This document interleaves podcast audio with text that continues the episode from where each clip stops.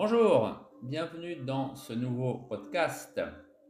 Aujourd'hui, c'est le 30e. Alors, c'est le 29e, mais comme il y a eu le podcast initial 00, 0, eh bien aujourd'hui, on en est au 30e. Alors, pour ce 30e podcast, j'ai choisi de vous parler de la barrière de la langue, de la difficulté, des difficultés qu'on peut rencontrer justement quand on part bah, dans d'autres cas au Japon, hein, que ce soit dans l'ensemble du Japon ou Okinawa de façon, euh, de façon plus précise.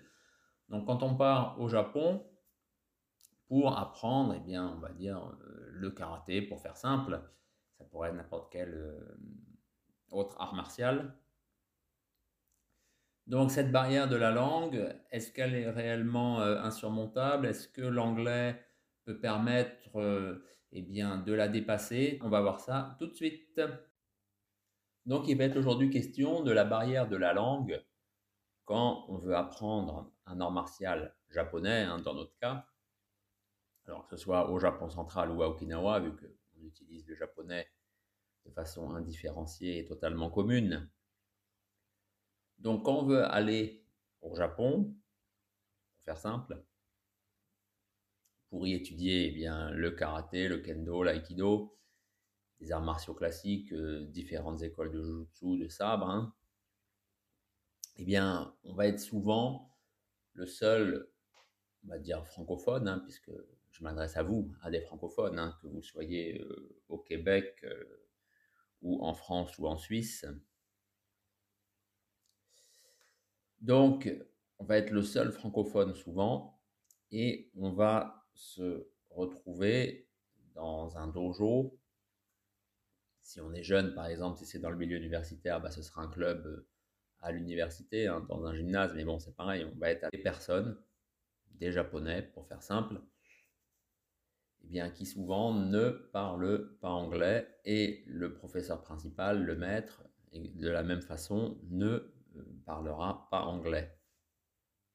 La question, et de savoir si cela va poser un problème dans la bonne transmission. C'est-à-dire dans ce que lui va nous enseigner et concernant la façon dont nous, on va apprendre. En effet, on dit souvent que les arts martiaux, comme d'autres choses, on peut dire liées à la culture à la production culturelle immatérielle se passe du langage, vu que c'est des choses qui, se, qui passent par le corps. C'est, on a des objets entre les mains et il suffirait seulement de regarder pour comprendre comment est-ce qu'il faut faire. En effet, on peut dire, on va parler que du karaté à partir de maintenant, puisque c'est ça que je connais bien, que euh, la transmission, l'enseignement dans le karaté pourrait en fait se limiter à le maître montre et l'élève reproduit. Et bien sûr, c'est vrai. Mais l'être humain étant doué euh, de parole, et il est aussi doté d'oreilles, eh bien justement, il aime parler. C'est quelque chose qui est important pour lui dans la relation qu'il construit avec les autres, donc là, dans notre cas, eh ben, le maître de karaté, comment est-ce que justement la relation qu'il va avoir avec nous, hein, l'occidental, l'européen, le français,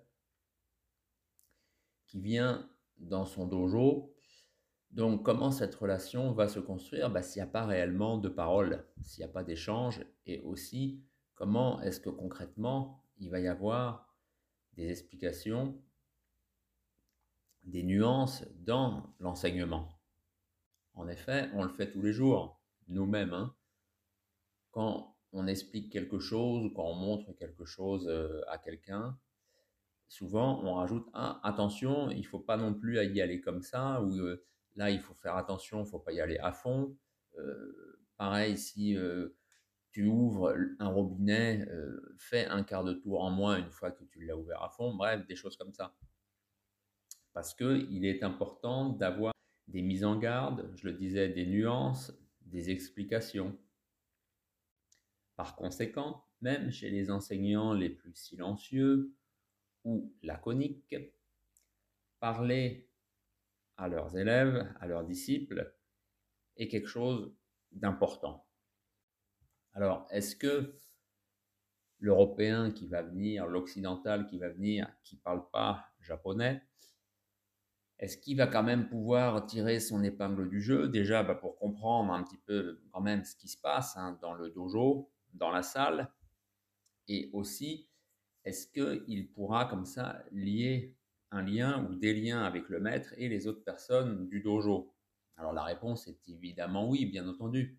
Euh, surtout s'il y a un certain, euh, une certaine durée dans sa présence dans le dojo. Forcément, l'habitude se faisant, l'être humain étant quand même euh, une créature assez proche, enfin en tout cas qui aime lier des liens, eh ben, il va y avoir des relations qui vont se créer même s'il n'y a pas vraiment de parole. Voilà. Mais je pense, moi, que ça va rester superficielle. Bien sûr, chacun va faire des efforts. Nous, en tant que francophones, on nous apprend un peu l'anglais quand même quand on est au collège et au lycée. On a des rudiments. Euh, les Japonais, c'est pareil, on dit qu'ils ne parlent pas. En fait, c'est un peu plus compliqué que ça. Les Japonais, un peu comme nous, ils apprennent l'anglais pendant, euh, pendant environ 7 ans, voilà, au collège et au lycée, ou 6 ans. Donc, ils ont des, comment dire, des connaissances, ils ont ils ont des rudiments, mais ce qu'il y a, c'est qu'on leur apprend très mal l'anglais. En fait, on leur apprend l'anglais en l'adaptant à la langue japonaise, qui est l'une des langues les moins adaptées au monde aux autres langues, puisqu'en fait, le japonais est une langue qui n'existe. les sons du japonais ne se sont pas constitués de consonnes seules comme nous, on a le P, le B ou des, choses comme ça. Il y a forcément une voyelle avec. En fait, c'est une langue qui est syllabique. Donc, par exemple, euh, en anglais, si on, le mot leg, la jambe, un japonais ne pourra pas s'arrêter à ge dans leg. Il va être obligé de rajouter ou après le ge, ce qui va donner legu.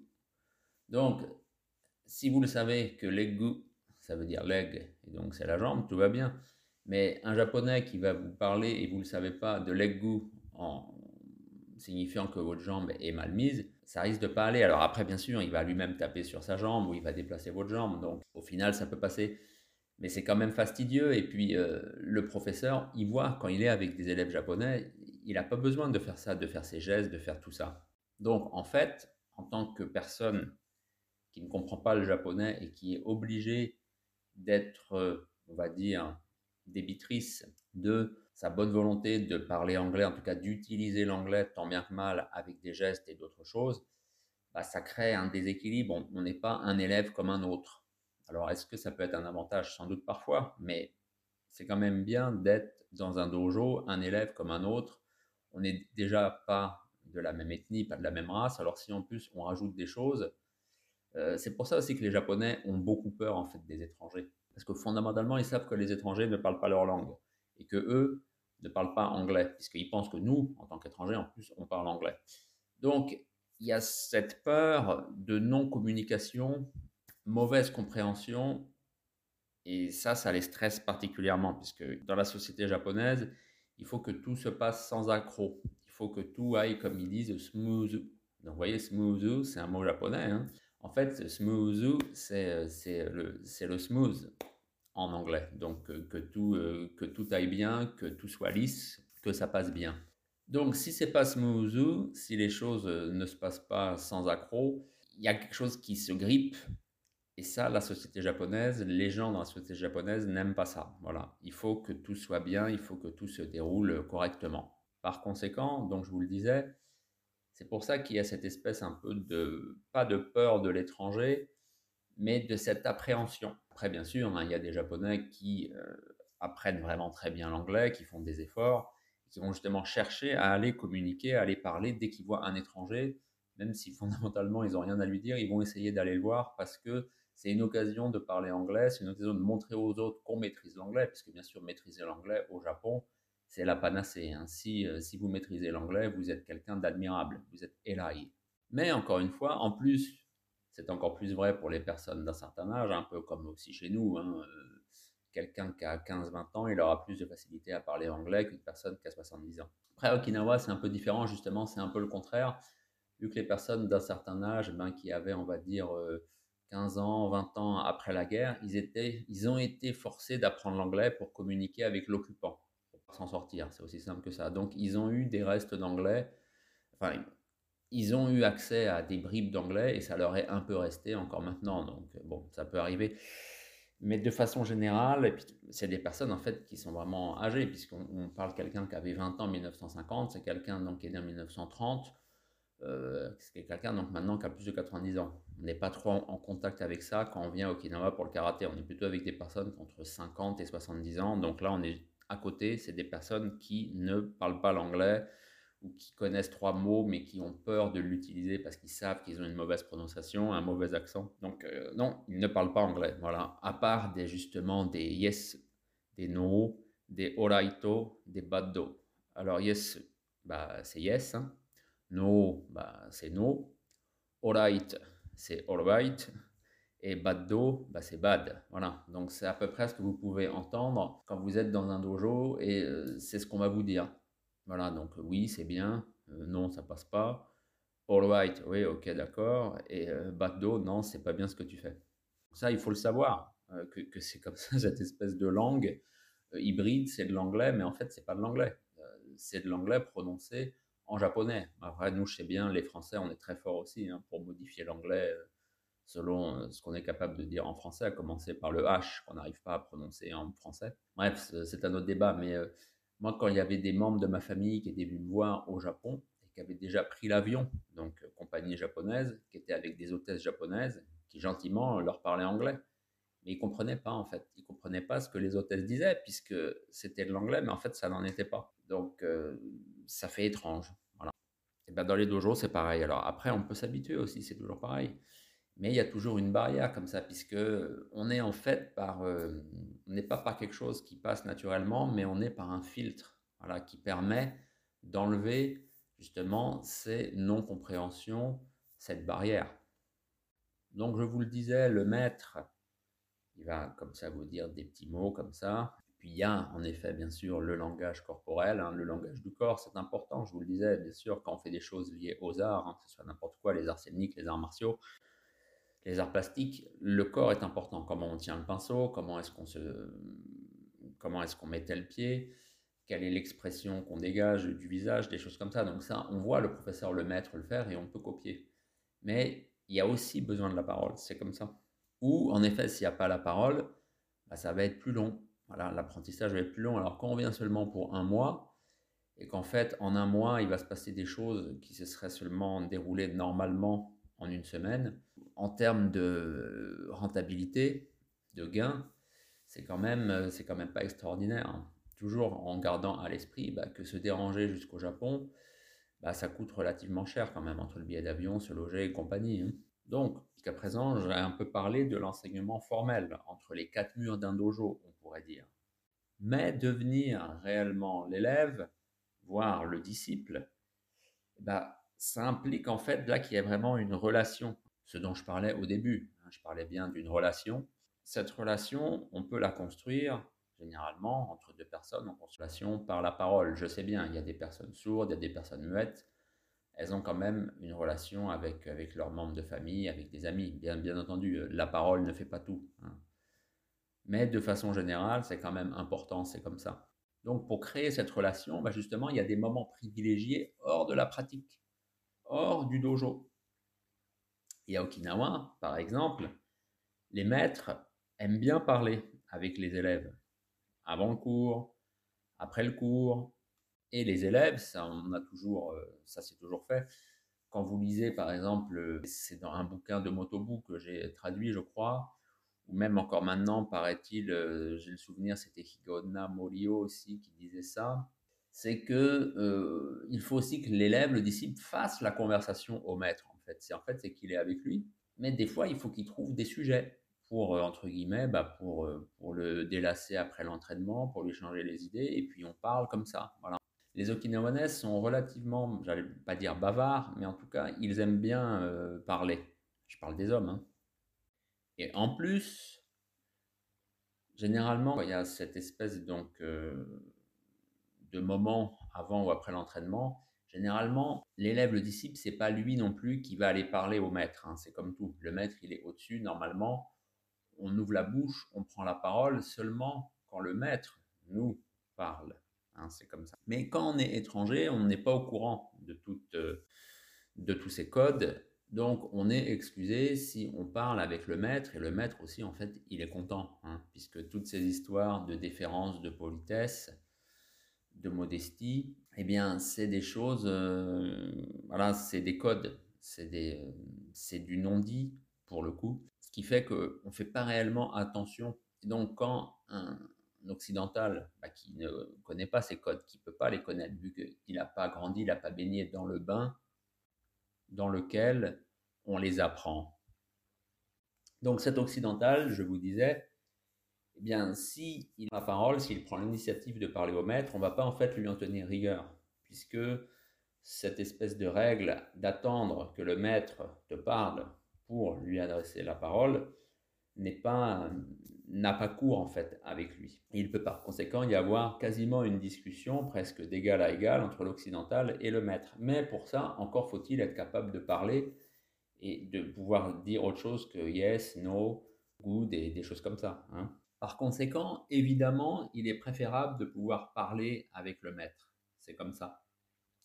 Plutôt que de faire des sourires, avoir une gestuelle sympathique, il est évidemment préférable de pouvoir avoir une vraie conversation, comme on a une conversation euh, avec son prof quand on prend des cours de ski, je ne sais pas, ou euh, avec son instructeur français, avec même son maître français quand on fait un art martial. C'est euh, voilà, on a une conversation et pas simplement des choses où on, on, montre qu'on est sympathique, très bien, on fait un petit sourire comme ça, on montre qu'on sait bien se tenir dans le dojo, bien sûr, ça aussi c'est important pour se faire bien accepter et pas se comporter n'importe comment. De toute façon, si on vient au Japon pour apprendre, c'est qu'on a déjà un certain niveau. Donc si on a un certain niveau, on sait quand même comment se tenir, comment se placer ou être dans un dojo. Donc ça, à la limite, ça compte même pas. Et je vous le disais, donc montrer, oui, bah, qu'on est, qu'on a de bonnes intentions, un bon fond, oui, c'est bien, mais c'est pas avec ça qu'on va réellement créer une relation. Voilà dans le dojo et hors du dojo avec le maître et qui permet bah, d'avoir accès, on va dire, à l'enseignement véritable.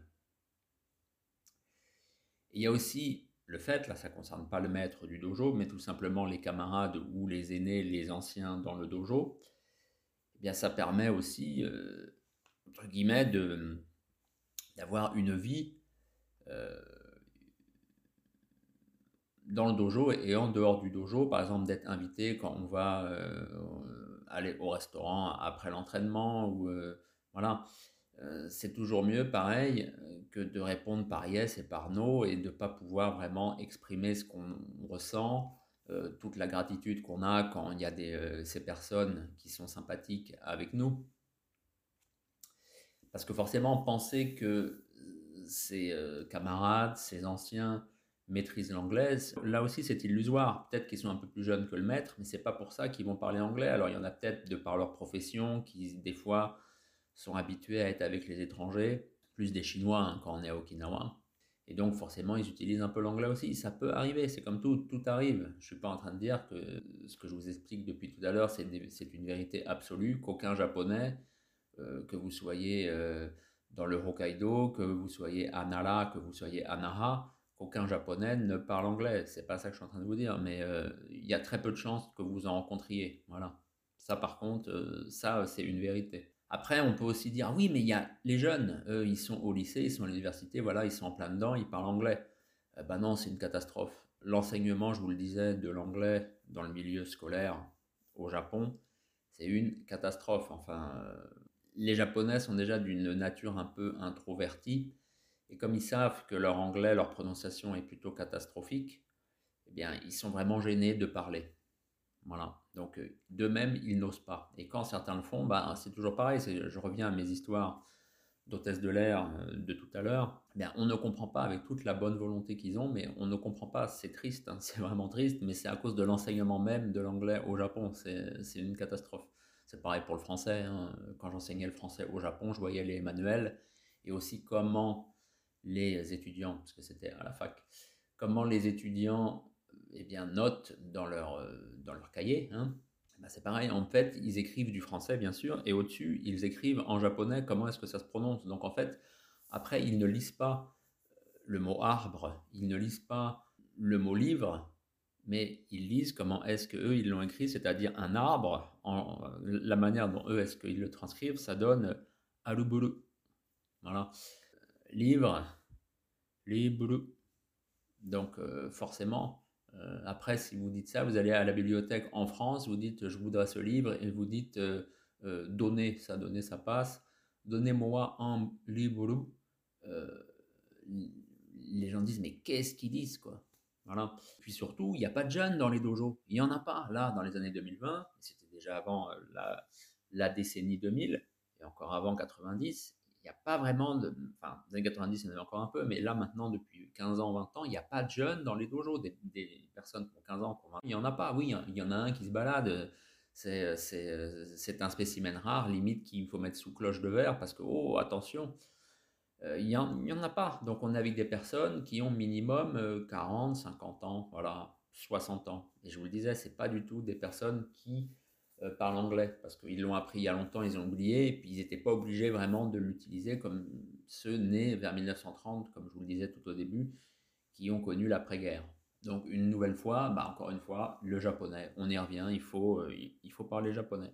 Après, attention, je sais bien, il y en a qui vont me dire, oui, mais non, il y a des exemples de personnes qui s'en vont en Asie et qui apprennent très bien, qui, euh, qui acquièrent euh, le statut, le niveau d'un maître sans parler la langue.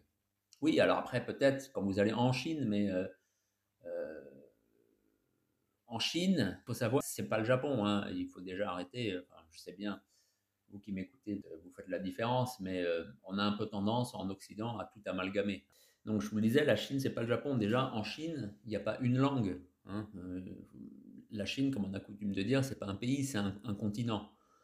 Donc, euh, d'un coin à l'autre de la Chine, les gens parlent pas pareil, enfin parlent pas pareil, n'utilisent pas la même langue. Donc, on est habitué à être avec des gens en face de soi qui parlent pas la langue que l'on connaît, donc il faut en connaître une autre pour pouvoir communiquer. C'est l'intérêt euh, de l'écrit en chinois, parce que peu importe où vous soyez en Chine, là, quand vous écrivez, euh, on écrit pareil. Un peu de choses près, on sait très bien que dans le sud, la langue cantonaise, pour faire simple, a aussi ses propres caractères. Hein. Mais en tout cas, au niveau de la grammaire, c'est la même grammaire, par exemple. Et les caractères, à 99%, c'est les mêmes aussi. Donc, on se comprend par écrit. Après, quand on parle, oui, c'est autre chose. Mais on arrive à trouver des moyens. Et puis, pareil, quand on est, par exemple, à Hong Kong, on parle anglais à Hong Kong, de, toute façon. Donc, ça s'appelle comme ça. C'est une langue de contact. Du moment qu'il y a une langue de contact, ça va. Donc, pour le cas du japonais, je vous disais, si les japonais, ils parlaient très bien anglais, et si nous, les Français aussi, on avait un niveau un petit peu supérieur, bah en fait, il n'y a pas de problème d'aller au Japon sans parler euh, japonais, puisqu'il y, y, aurait cette langue de contact qui serait l'anglais. Euh, pas de peau, nous les Français, en anglais, on n'est pas très fort, et les Japonais, euh, ils le sont encore moins. Pareil, si les Japonais parlaient français, mais ce serait très bien, puisqu'en tant que Français, on parlerait français avec eux au Japon, que ce soit un dojo n'importe où à Okinawa, euh, à Shimaneken ou euh, à Aomoriken. Hein. Enfin, n'y a pas de. Malheureusement, pas ça. Euh, il faut toujours voir la réalité. Avec des si, tout irait beaucoup mieux. Après, ça arrive aussi, je vous le disais, il y a des maîtres, par exemple, il y en a un qui était connu puisqu'il est décédé, Tomoyose Ryuko, il parlait très bien anglais. Parce que pourquoi? C'était un peu quelqu'un de l'élite Okinawa et il avait appris l'anglais. Donc, bien sûr, il a appris l'anglais. En fait, c'était lui dans le dojo d'Uechi Kanhei. Donc, on parle de l'Uechi Liu, là, hein, Tomoyose, Uechi, tout ça, c'est l'Uechi Liu. Quelque chose que je connais assez bien. Bah, Tomoyose parlait très bien anglais.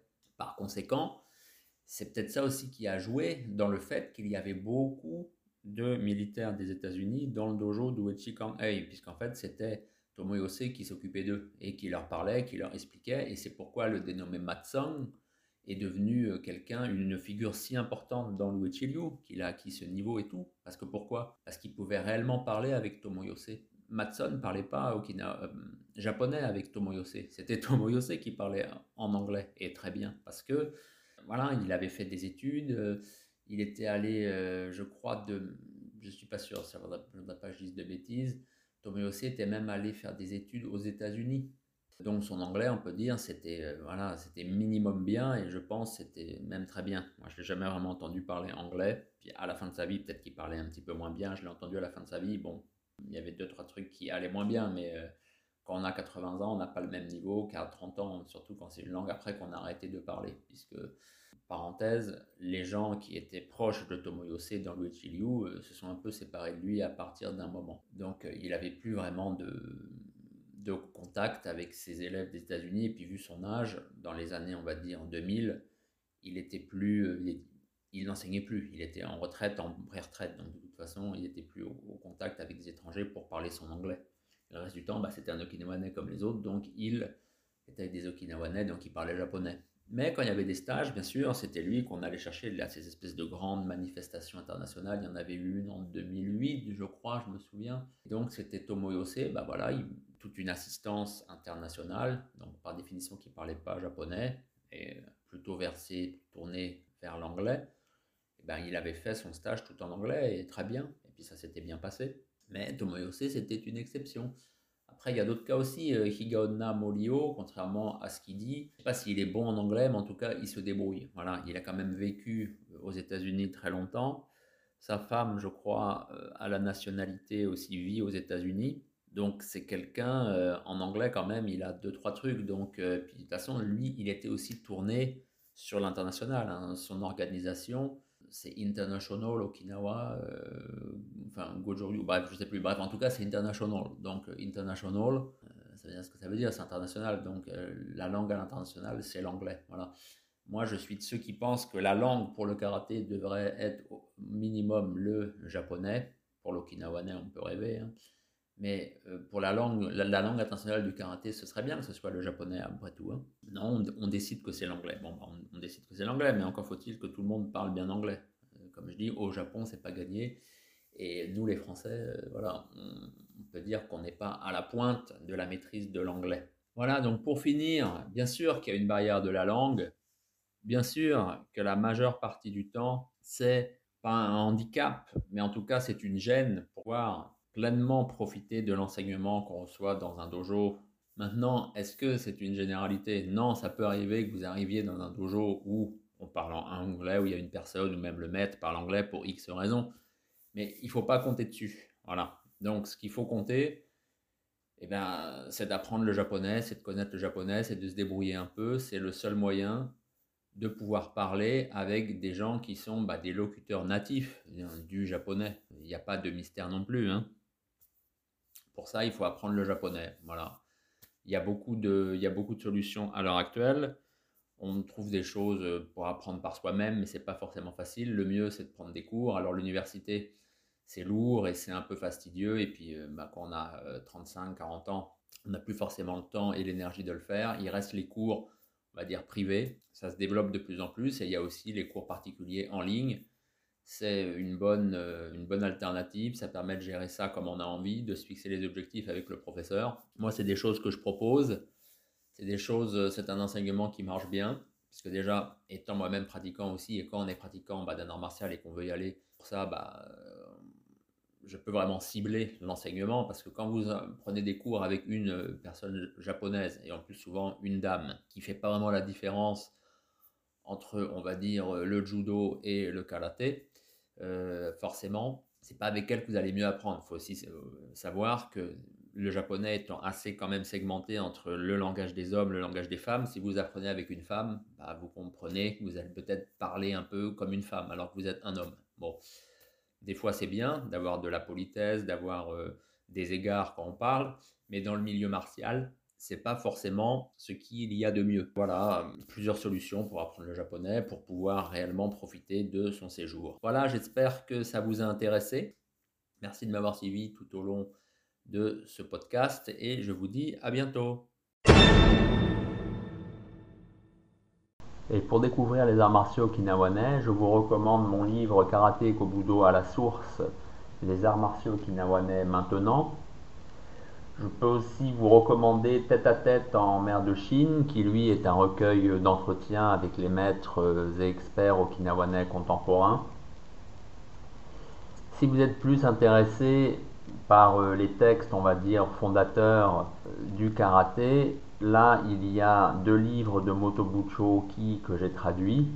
Le premier qui s'intitule Le karaté jutsu boxe d'Okinawa et le second qui s'intitule tout simplement Mon karaté jutsu. Et pour ceux qui s'intéressent plus aux arts scéniques euh, et les danses en particulier, j'ai édité Passé et présent des arts du spectacle okinawanais. Et là, je viens de sortir Danse et combat à Okinawa. Voilà, tous ces livres, vous pouvez les trouver sur Amazon. Ils sont également disponibles sur mon site jcjuster.jimdofree.com et éventuellement, vous pouvez aussi me contacter via Facebook. Donc, on me trouve donc pareil sous mon nom JC Juster sur Facebook. Vous pouvez me contacter et je pourrai vous en envoyer des exemplaires dédicacés si vous le souhaitez.